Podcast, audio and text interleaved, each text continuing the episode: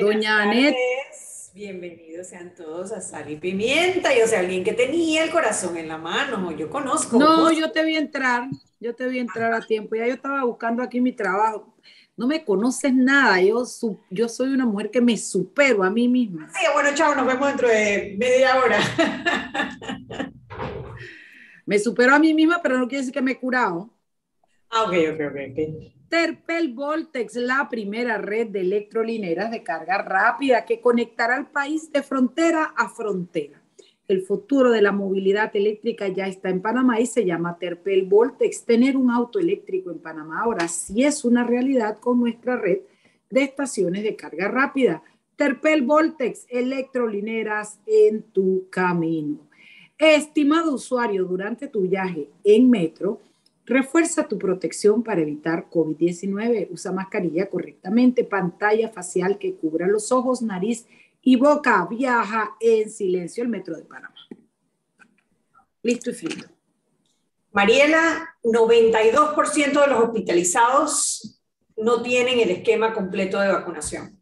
Es un informe que dio la Caja del Seguro Social el día de hoy, el director Gustavo Santamaría, director de servicios, el director nacional de Servicios de Salud informó que el 92% de los pacientes hospitalizados con COVID, ya sea en sala regular o en unidad de cuidados intensivos, no cuentan con el esquema de vacunación completa, que bueno, que hasta ahora todavía sigue siendo dos vacunas, ¿no?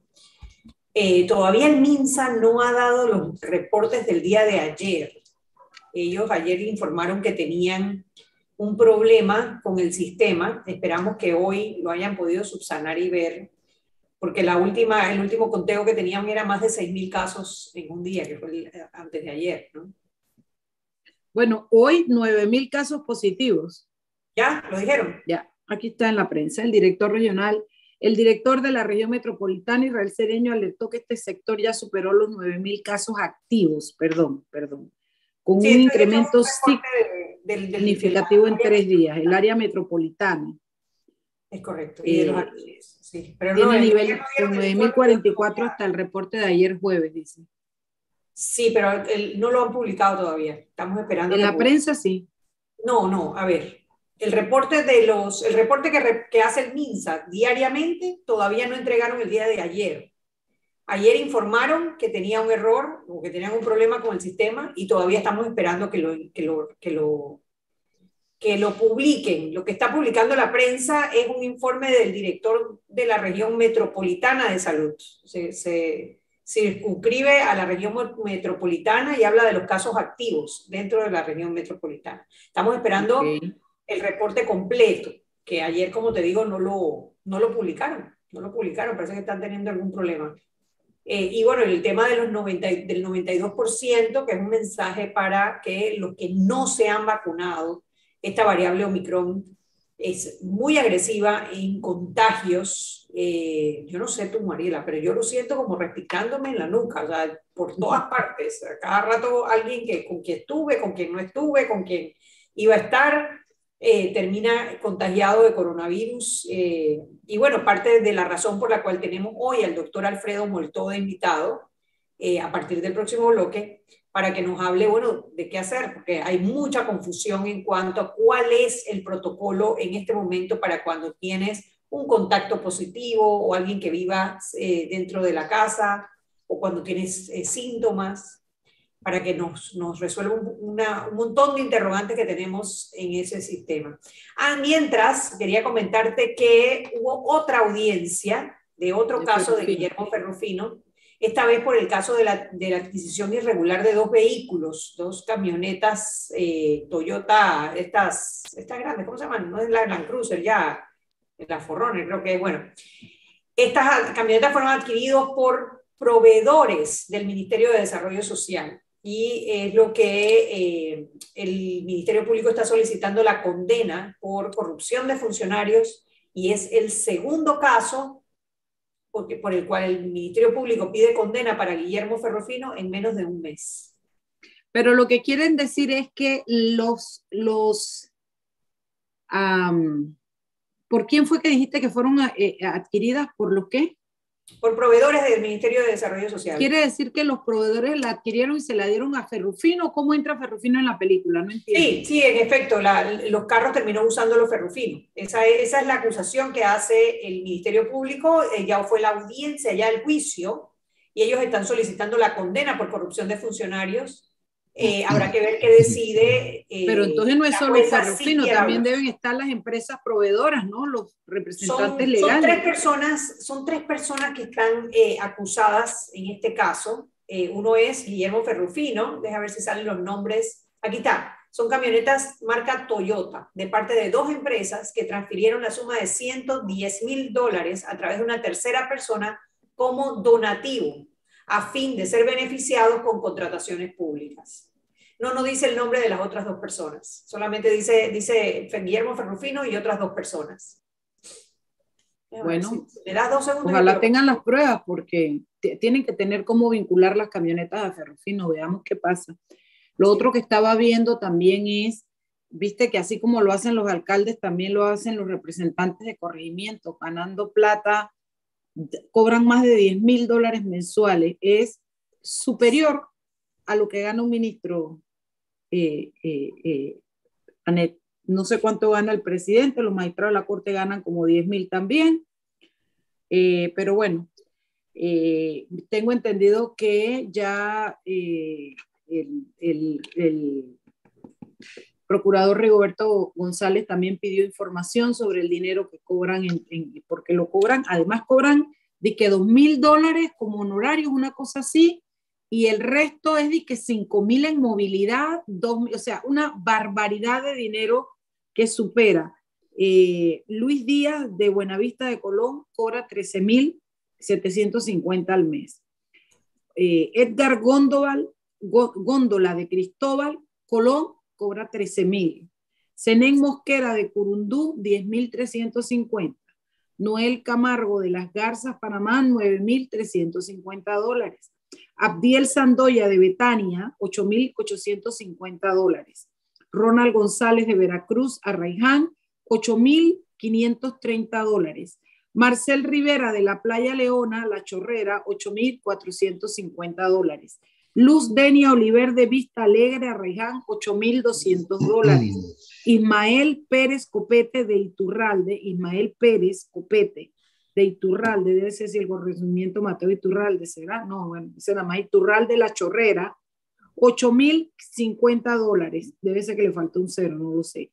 Y Marta Macías de Barrio Sur Colón, 8 mil dólares. ¿Qué quieres que te diga?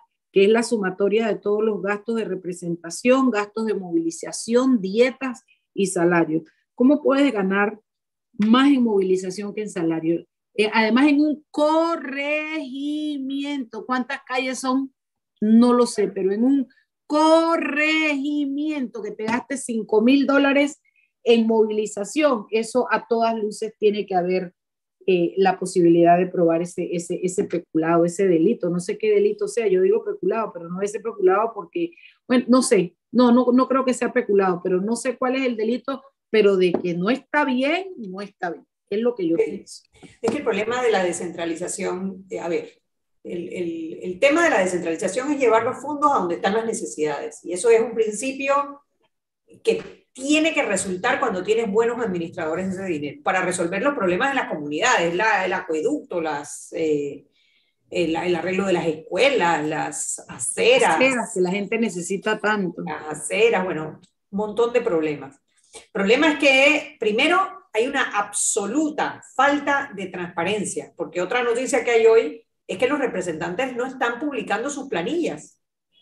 No están publicando sus planillas y la ley exige que publiquen sus planillas, al igual que todos los fondos públicos deben ser publicados. Deben ser de acceso libre para los ciudadanos para poder eh, ejercer su derecho al escrutinio, porque ese dinero no les corresponde, le corresponde a los ciudadanos. A eso se agrava en que ellos se aprueban estos presupuestos donde se asignan estos gastos eh, absurdos de movilización. Eso son aprobados por sus, eh, sus juntas comunales. Así que realmente no es que sea delito. La pregunta aquí es, ¿dónde está el contralor, que es el que debe frenar este abuso de la, de la utilización de los fondos, los recursos del Estado, porque ellos están en, teoría ellos están cumpliendo la ley, ellos están presentando un presupuesto, el presupuesto se aprueba y le están pagando. Pero ahí es donde debería venir el buen criterio del quien tiene la responsabilidad de cuidar que los fondos sean utilizados de manera efectiva y que eh, más bien pareciera en el último informe que dio a la Nación que está justificando este abuso en el uso de los recursos. Bueno, es que esa falta de institucionalidad, de rigor, de, coherencia, de, de, honestidad es la que a mí me lleva a dudar de muchas cosas en este país. Por eso no creo que la minería es un buen negocio para Panamá. Porque tú puedes tener todas las leyes que tú quieres, tú puedes tener todo lo que tú digas, tú puedes tener mejor todo lo que tú quieras, pero a la hora de implementar las cosas depende de que esto, la gente lo haga como lo están haciendo, por ejemplo, estos representantes. Yo no creo que este país tiene madurez, por ejemplo, para tener minas y, no, y no atacar o no o no eh, eh, el, el, el, el, entorno ecológico nuestro eh, y por muchas otras razones. Pero es que eso es lo que pasa. Las cosas son creadas y hechas de una manera y para con un objetivo y llegan los avivatos y hacen cosas como este. Coincido contigo 100% de que sería el contralor el que tendría que poner un coto a esto y no solo no lo puso, sino que justificó y no solo justificó, sino que dijo que él no tenía eh, que, que, estar eh, eh, pidiéndole esas cuentas a, lo, a, los, a los representantes. Creo que fue que dijo algo así para sacarse de encima eso y además amenazó de manera muy indirecta pero evidente al procurador de la administración diciéndole que como más o menos en el, en el, en el argot mío, si seguía jodiendo, eso era judicial, judicializable. En el argot tuyo sí, en mi, en mi manera de expresarme. Si usted me sigue molestando y sigue preguntando esto, esto es lo que puede pasar. Entonces, a mí, ¿qué quieres que te diga? El país comienza, por eso es que cuando hablábamos ayer y antes de ayer de que no habían noticias así como políticas ni nada para analizar, dijimos, es que esto es lo que más miedo da, cuando no, no, estamos, no, no hay noticias evidentes, es cuando las cosas están pasando y no se están denunciando no están evidenciadas. Así es que, ¿qué quieres que te diga, nena? Bueno, eh, hablando de minería, eh, están pidiendo 375 millones a Minera Panamá anual en la negociación del nuevo contrato. El gobierno, la propuesta que, está presentando eleva del 2% de las regalías al 16% por la extracción de cobre, dando eh, y que haya un mínimo de aporte al Estado por año de 375 millones. Le dieron inclusive un ultimátum a Minera Panamá para que la propuesta la conteste antes del lunes a las 5 de la tarde. Ellos llevan ya meses eh, renegociando el contrato en el cual ya pasaron por la parte ecológica, ya pasaron por la parte social, ya pasaron por la parte laboral y ahora están en la parte económica. Y ese es el punto en el cual están detenidos esperando ahora la respuesta de Minera. Mira, otra cosa que te iba a decir, dice el doctor en Derecho Álvaro Alvarado, que sí es un delito, que el delito okay. es sinvergüenzura. El delito de la sinvergüenzura, sí. En nuestro argot, como dice Mariela, en nuestro argot es un delito. Lo que pasa es que en las leyes que además nos parecen favorecer a los sinvergüenza, Álvaro, en nuestro argot es totalmente un delito. Y penable, y reprochable, y, y todo. Oye, Pero, y a los que nos escuchan, mañana es sábado, los que no trabajan pueden levantarse tarde, se pueden ir allá donde uno desayunar rico, mira. ¿Verdad? Ey, chicharrón, puerco. los sábados, tú eres sinvergüenza. Después a correr el cosway ida y vuelta cinco veces, porque para bajar la hojaldra con el chicharrón y el almojábano y el queso blanco y el café con bastante leche y azúcar, dos tazas pasa la factura ahí, pasa la factura. ¿Cuánto, ¿Viste, viste que factura hay? Nosotras mismas nos metemos el gol ahora. ya no es al Álvaro que se lo metemos. bueno, ya como las... no lo tenemos él para meterle el gol, nos metemos nosotras mismas el gol, devolviéndole el favor. ¿Ah? Sí. Saludos, Álvaro. Son las seis y cuarto. Ya tenemos a nuestro invitado en línea. Vámonos al cambio y de regreso vamos a vamos a hablar sobre los protocolos de aislamiento en el COVID. Vámonos al cambio y de regreso más en Sal y Pimienta, programa para gente con criterio.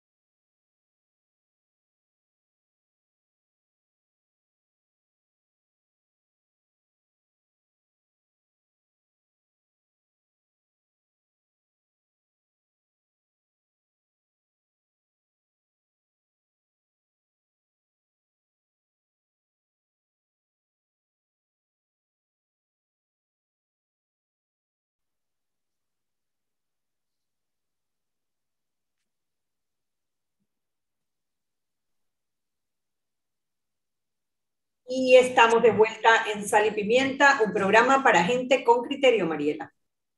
Terpel, como aliado país y reafirmando su compromiso con la sostenibilidad, presenta a Terpel Voltex, la primera red de electrolineras carga rápida en conectar a Panamá de frontera a frontera. Hoy es el principio de una historia de transformación.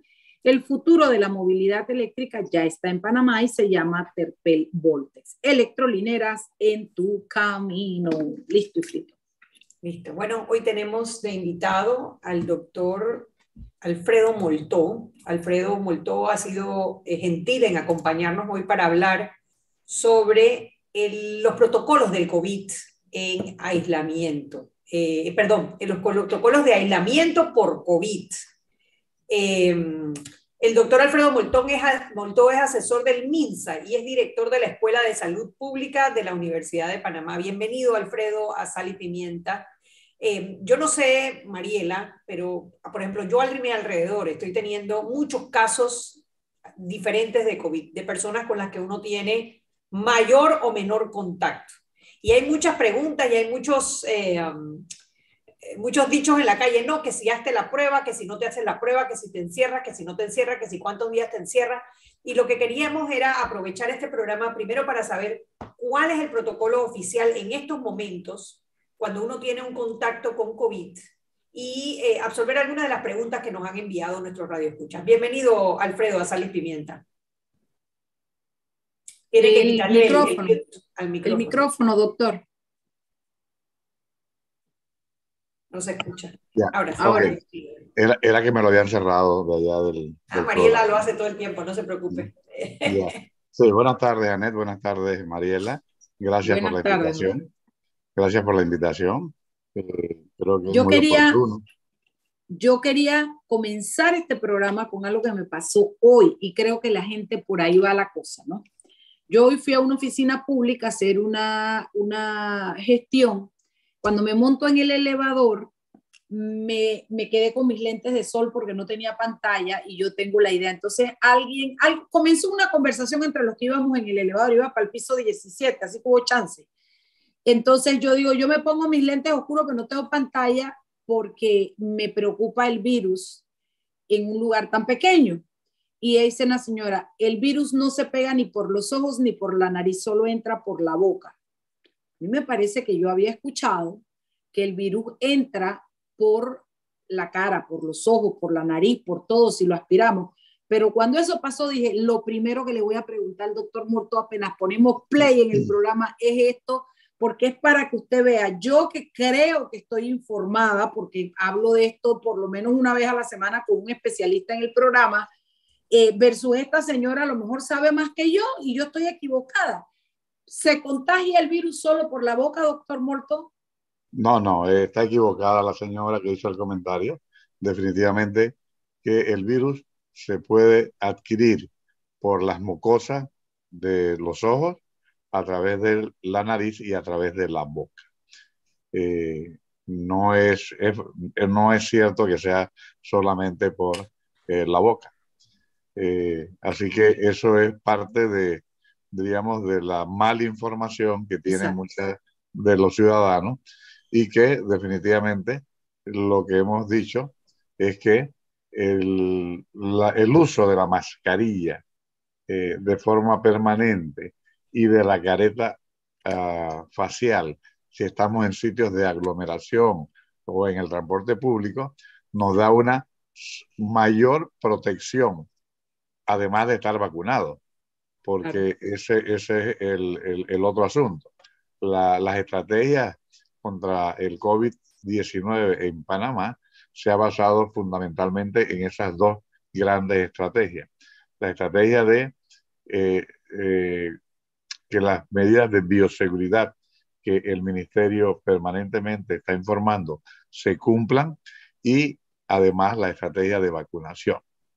Pero ¿cuál es el, gran error que cometen los ciudadanos?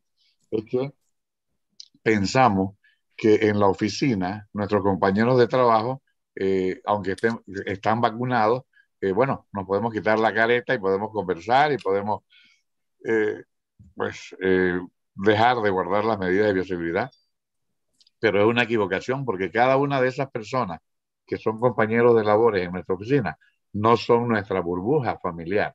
Cada uno viene de una burbuja diferente y alguno de ellos, aunque esté vacunado, puede estar contagiado y contagiar a, el resto de los compañeros.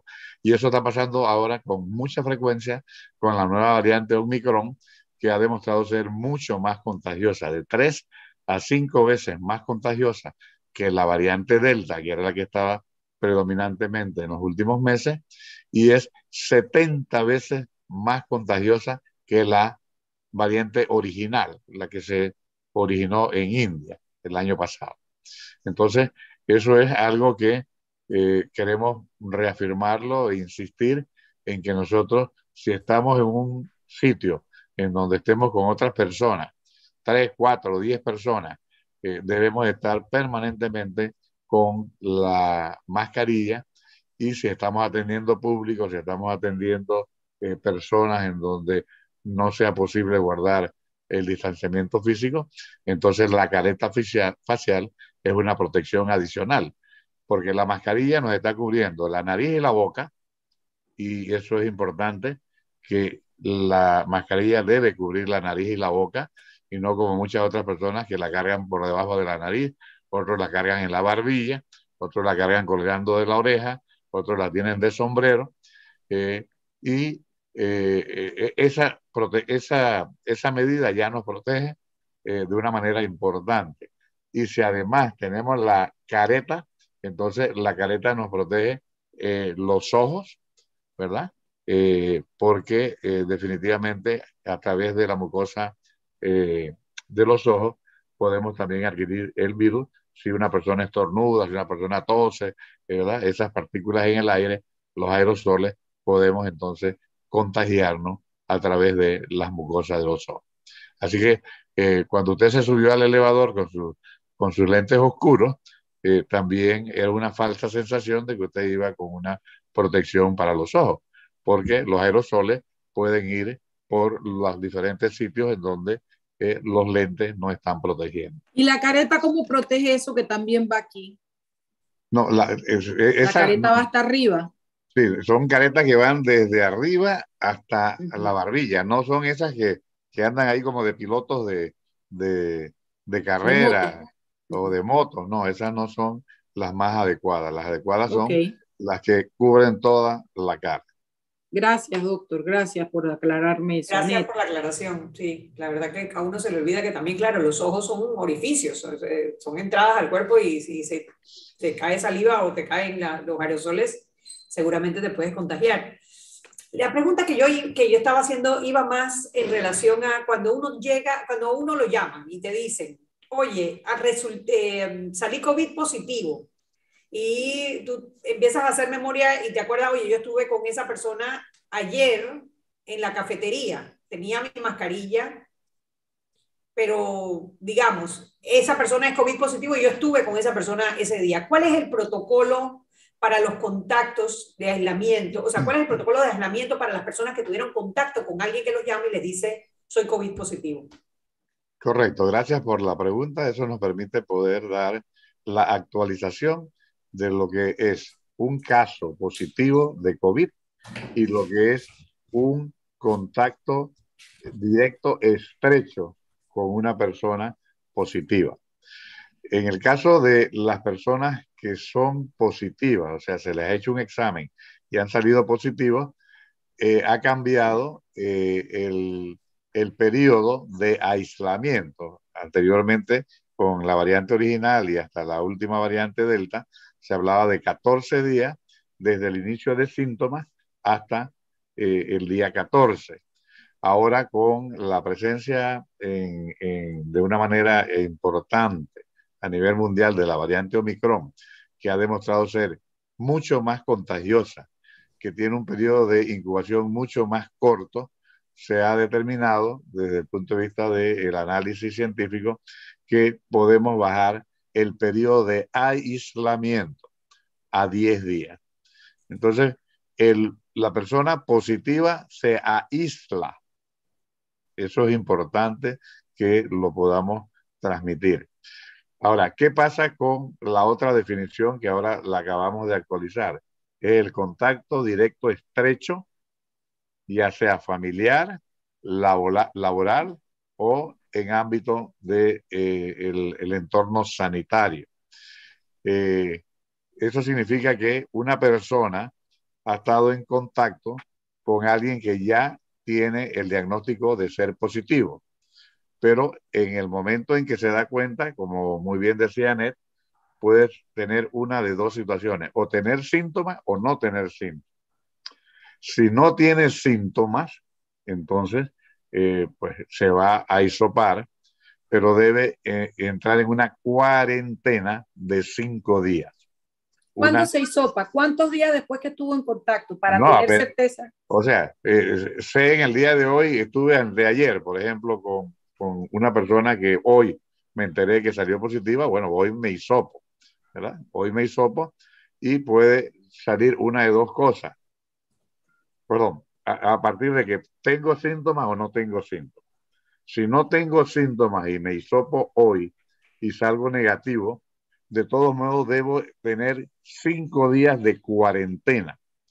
Cuarentena es estar en cierta manera aislado guardando las medidas de bioseguridad, eh, manteniendo muy bien eh, eh, nuestro contacto con el resto del el entorno familiar. Y significa que si estamos en el entorno laboral debemos dejar de, de estar en el entorno laboral y quedarnos en la casa por cinco días. Al quinto día, recuerden, partimos de que no tenemos síntomas. Al quinto día, ya sea que tengamos algún síntoma o no tengamos síntomas, debemos hacer un nuevo hisopado y si el hisopado sale negativo, entonces significa que usted no está contagiado y regresa al trabajo. Si sale positivo en ese quinto día, entonces debe guardar aislamiento por 10 días a partir de ese momento. Son las seis y media, tenemos que hacer una pausa comercial. De regreso me gustaría saber, para definir esos contactos, porque no es lo mismo, por ejemplo, si dos personas están en el mismo cuarto con mascarillas y distanciamiento o cuando se sientan a comer, por ejemplo, en una, cafetería. ¿Cuándo, cuándo debe, cuándo, arranca esta cadena de eventos de, un contacto directo, estrecho, como nos define el doctor? Vámonos al cambio de regreso más en Sal y Pimienta, programa para gente con criterio.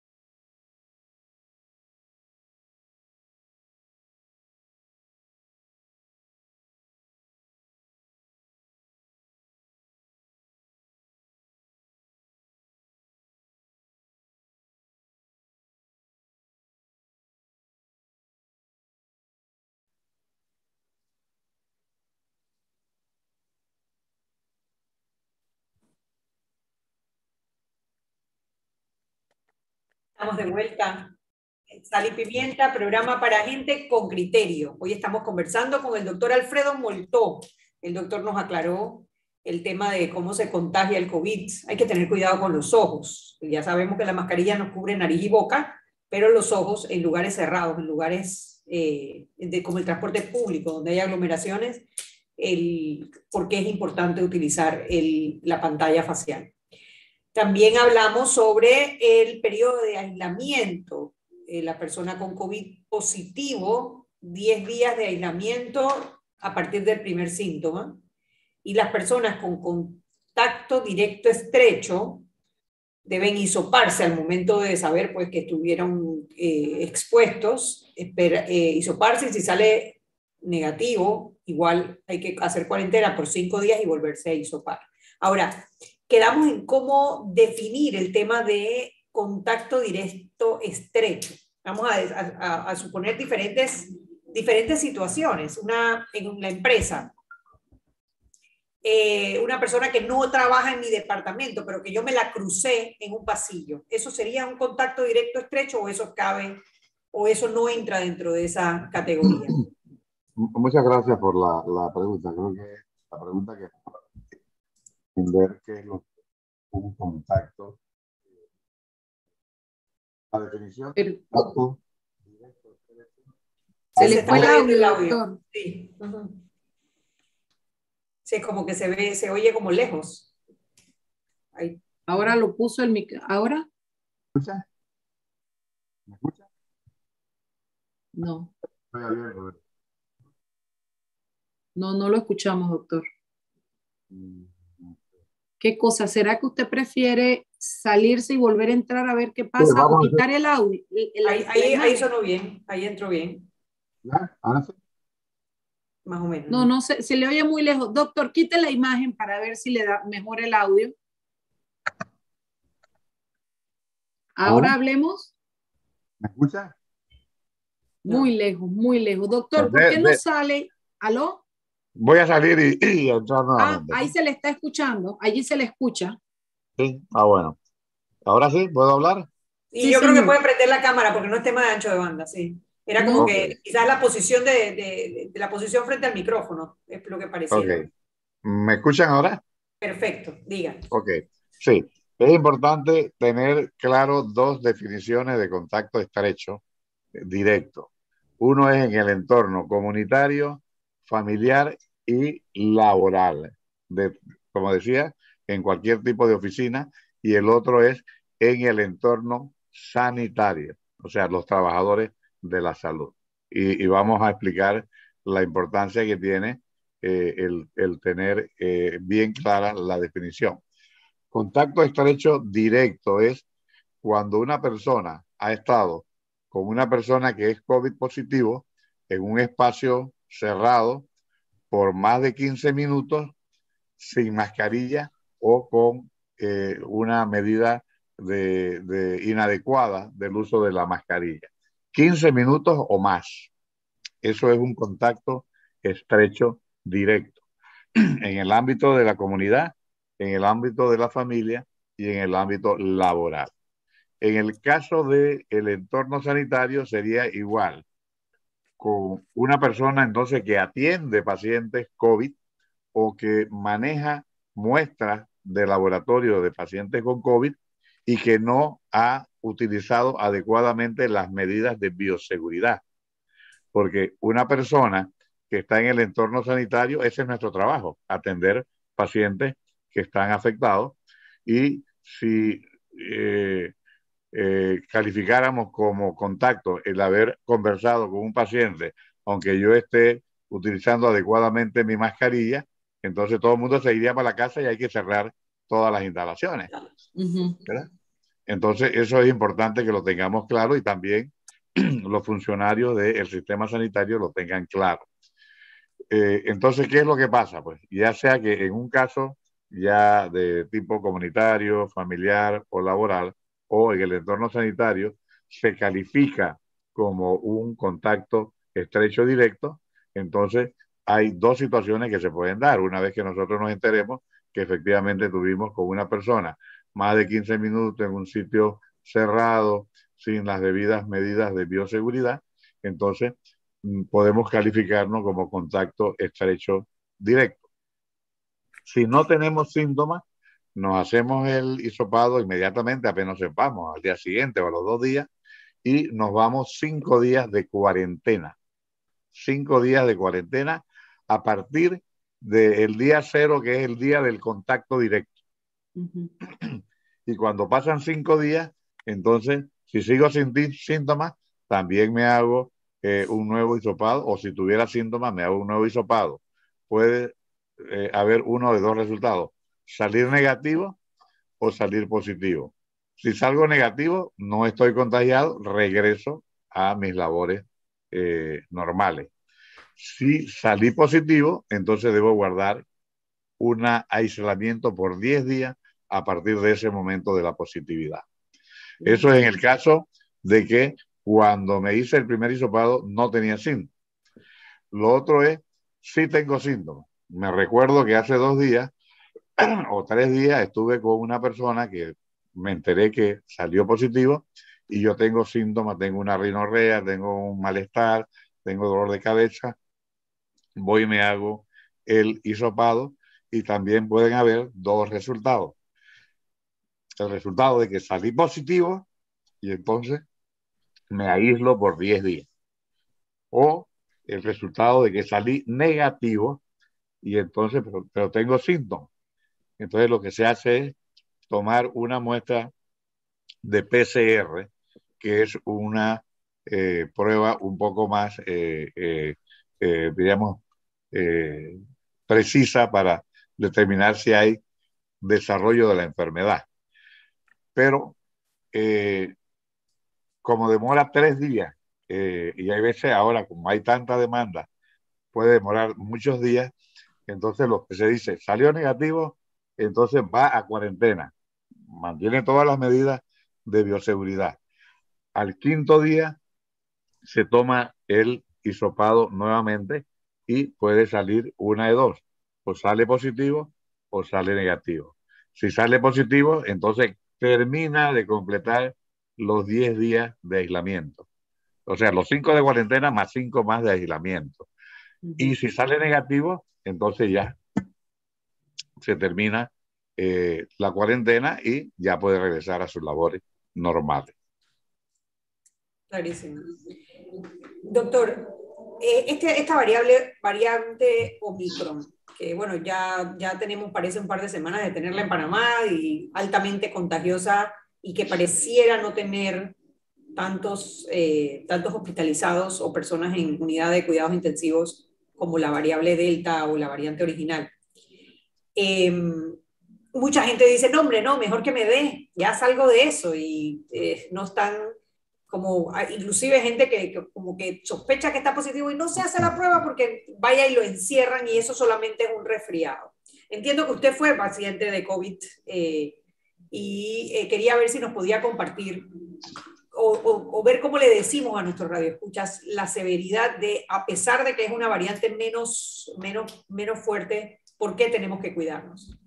Sí, gracias por permitirme compartir la experiencia personal. Yo fui de los primeros eh, eh, miembros del sistema sanitario eh, de los caídos en combate, ¿no? comenzamos a, a buscar los, los pacientes, hacer trazabilidad y no guardábamos las medidas una vez que regresábamos de, del campo y allí comenzamos a tener eh, algunos afectados. Yo en lo personal estuve 40 días en unidad de cuidados intensivos. Wow. Eh, tres veces a través de, de, de, redes sociales me pusieron el lacito negro. Eh, y después de los 40 días fui 10 días a sala de, de hospitalización. Así que fue por 50 días que estuve afectado. Eh, bueno, estamos aquí, seguimos eh, eh, tratando de colaborar en, en, dar la mejor información a la población. Lo importante, Anet, es que la gente entienda que el hecho de que no tengamos muchas hospitalizaciones, no tengamos mucha gente en unidades de cuidado intensivo o muchos muertos en estos momentos, a pesar de que tenemos una gran cantidad de casos, muy parecidos a la segunda ola de fines del año 2020 y enero del 2021, se debe fundamentalmente a dos eh, estrategias que estamos eh, llevando a cabo en Panamá.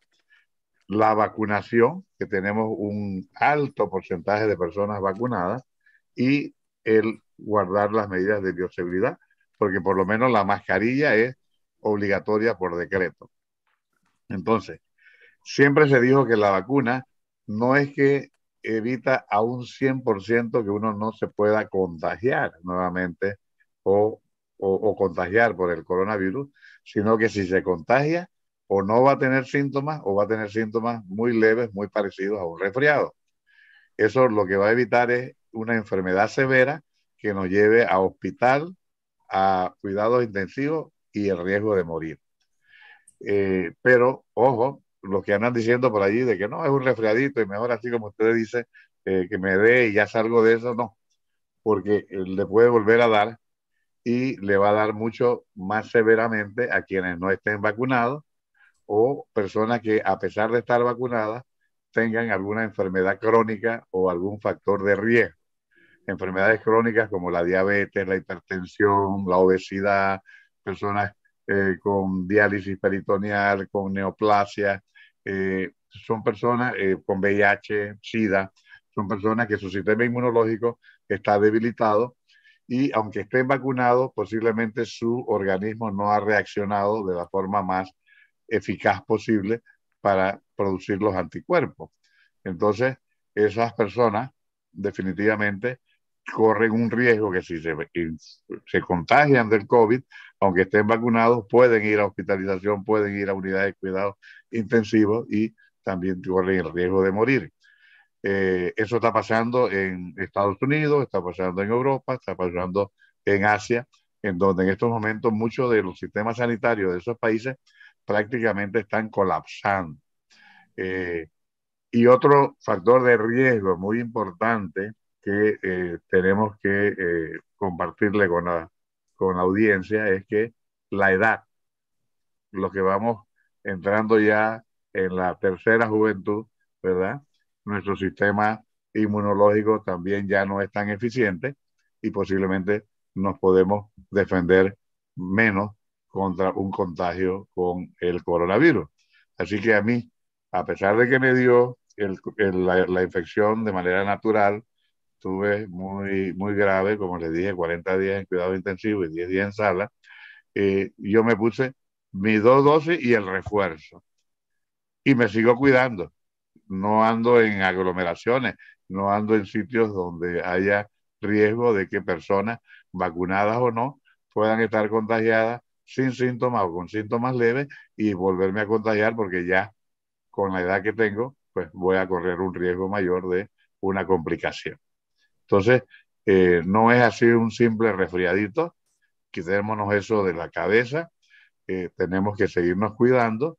Y eh, lo otro es que los demás virus y las demás enfermedades no se han jubilado, siguen en el ambiente. Y entonces la gente dice, no, eso es resfriadito, no es que yo sufro de sinusitis, no es que a mí siempre me da para esta época, mejor salgamos de duda, vayamos a hacernos la prueba y ahí salimos de duda. ¿Por qué? Porque si salimos positivos, inmediatamente ya sabemos que debemos aislarnos por 10 días. Y si salimos negativos y hemos sido contacto estrecho directo de una persona que sabemos que está contagiada, entonces nos cuarentenamos por 5 días, al quinto día nos hacemos la prueba nuevamente y si sale negativa sabemos que no es efectivamente coronavirus, sino es eh, una influenza o es un resfriado común hay una gran cantidad de virus, paramixovirus, coronavirus, adenovirus, eh, eh, virus de la influenza. Esos no se han jubilado, esos siguen por ahí dando la vuelta.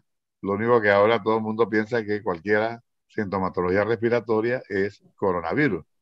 Pero como han dicho que es un resfriadito, dice, bueno, no importa, me quedo tranquilo, pero me puedo complicar por no ir a eh, hacerme la prueba o me puedo complicar quedándome en casa y cuando llego a el servicio de atención ya llego complicado con una insuficiencia respiratoria, con una neumonía, con una insuficiencia eh, cardíaca algún tipo de otra sintomatología que hace que vaya a una unidad de cuidado intensivo y el riesgo de morir está ahí presente.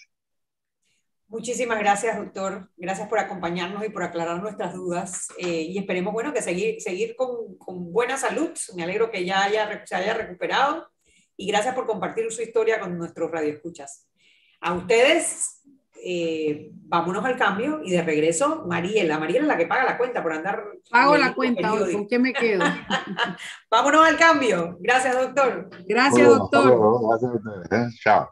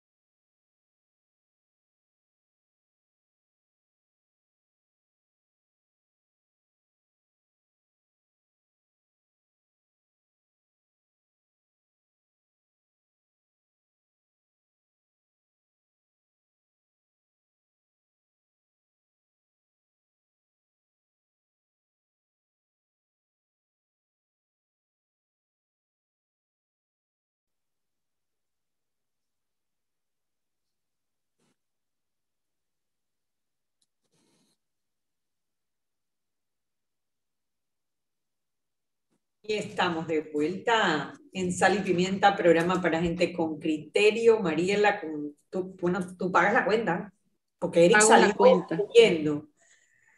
Bueno, primero que nada que me doy cuenta de cuánto, cuánta ignorancia en, el en la parte más noble de la definición de esa palabra, cuánta ignorancia hay eh, en la calle, sobre todo en lugares tan populares. O sea, imagínate esta señora, no, a mí no me preocupa tener o no tener la razón, a mí me preocupa que esa señora de verdad se monta en el elevador, está ahí, hace cosas pensando que nada más se contagia por la boca.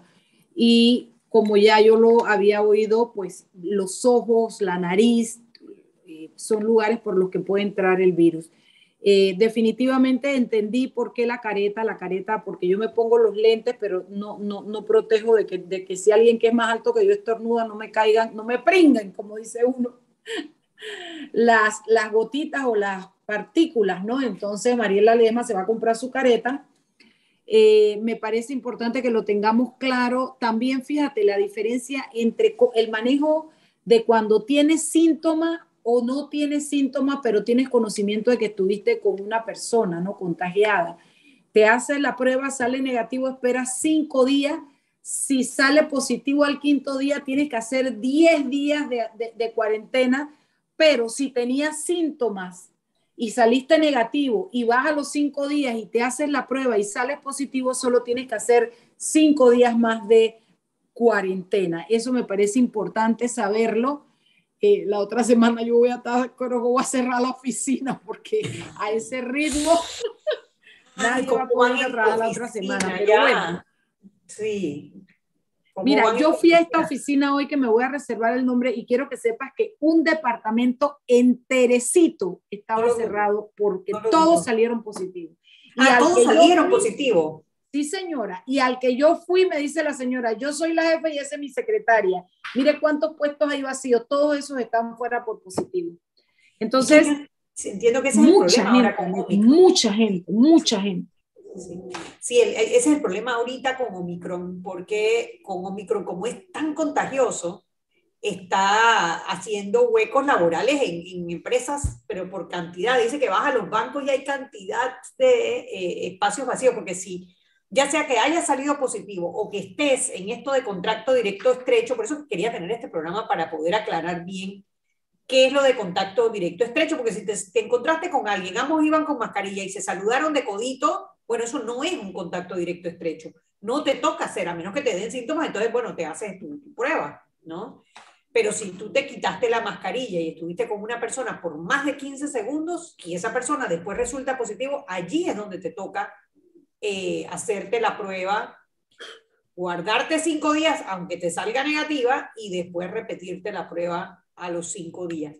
Eh, la prueba del, del, antígeno. Él dijo que la del PCR para cuando tenía síntomas y te salía negativo, entonces hacérsela con PCR para que era más sensible. Eh, Oye, por otro lado, también, sí, ¿tú, ¿tú terminaste con el Omicron o, puedo...? No, en casa no hay nadie, en casa estamos todos, todos salieron negativos. No, digo que si ya terminaste con el comentario, con el pagar tu cuenta del Omicron, quieres que, porque lo otro que te iba a decir es que Creo que entre la publicación de ayer y de hoy de la prensa, los panameños tenemos que tomar conciencia de dónde se está yendo el dinero de este país.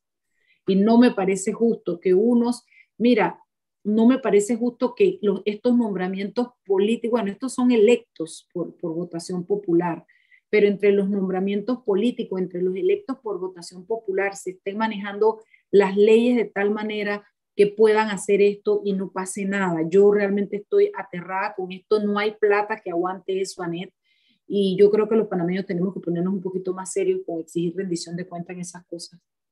No, totalmente de acuerdo, Mariela. Eh, eh, eh, a, mí, a mí me preocupa, bueno, yo soy una creyente en la descentralización. Una yo también. En la descentralización. Yo creo que la manera de resolver la mayoría de los problemas la gente tiene muchos problemas cotidianos y tratar de resolver algo desde el edificio, un edificio en Panamá, de algo que está pasando en Churuquita abajo, es, eh, no es eficiente. Sin Yo embargo, tenemos que confiar que las personas que, que, que, son el, el, órgano ejecutivo en sus comunidades utilicen los fondos de la mejor manera. Estos, estos eh, imagínate, si un municipio recibe 500 mil dólares al año, ¿Y cuánto puede recibir una, una, junta comunal de un corregimiento? Cuando tú hablas del corregimiento de Arraiján, que tenga solamente, solamente el representante se lleve 120 mil dólares al año. Al año, sí, señor. O sea, se está comiendo recursos que deberían estar siendo utilizados para acueductos, para para, y a veces los problemas de la se resuelven con poco dinero, con, con, con, una acera, un puente, un zarzo, un, o sea, se lo está llevando el, el, el, representante de corregimiento. Entonces, son las comunidades las que tendrían que ver esa lista y escribirle a su representante y decirle, oiga, no sea sinvergüenza. Eso no se lo gana ni un gerente de un banco. ¿Cómo así? 10 mil dólares, por favor, cuando tú tienes aquí que ministros ganan 7 mil dólares. Pero fíjate algo, Anet, para que, ¿por qué nosotros estamos encima de eso y peleamos? Yo te lo digo. Fíjate lo que hace la, la prensa de investigación. Fíjate lo que hace el periodismo investigativo. Porque si tú lo dejas a las autoridades, evidentemente la realidad mirando de aquí para atrás nos dice que no pasa nada. No pasa nada. Si encima viene el periodismo investigativo y saca a relucir esas situaciones y no pasa nada. Entonces, tenemos que entender lo grave de la situación de institucionalidad en este país. No pasa nada si no fuera porque la prensa, creo que Dalia Pichel es la que ha hecho esas investigaciones, una, una de nuestras queridas peques, que ya no son peques, creo que lo estoy aceptando, pero bueno, Dalia Pichel se ha mandado estos dos días, usted sabe lo que esa muchacha tiene que haber investigado para poder publicar eso. Óyeme, eh, eh, si no es ese trabajo investigativo de la periodista, no, no lo sabemos nunca. Y estamos viendo a la gente en la calle y le decimos, señor, don fulano, saludamos, pensamos que es muy respetable. Y resulta que en esto andamos, ¿no? Hay que ponerle un coto a eso, Anet, de verdad que sí. Sí, un coto a eso y que bueno que publiquen sus planillas, los representantes de corregimiento que están pasando agachados, no están publicando sus planillas y esos son dineros de los ciudadanos, son los dineros del pueblo y, y, no, o sea, tienen que publicarlo, eso no es que cuando yo quiera, que como yo quiera, que cuando sí, que porque esa información tiene que estar eh, pública. Y hay que estar encima de ellos. Datos abiertos para todos los ciudadanos. Parece que porque a las buenas o, de manera voluntaria no se, le, no, se les, no se les ocurre. Yo no sé, que está como los peladitos. Hiciste la tarea, hiciste la tarea, la hiciste, estudiaste, estudiaste. Eso me acuerda mi mamá, ya sacaste el uniforme de mañana, ya hiciste la tarea, ya. O sea, de verdad es horrible que nuestros políticos requieran nuestra, la investigación y todo para quedar, bueno, yo, me voy a callar, pero ya me quiero ir. Fin de semana, Chugui, nos vemos el lunes. Vámonos hasta el lunes. Manténganse salvos, nada de coronavirus. Mascarilla y quédense en casa. Chao.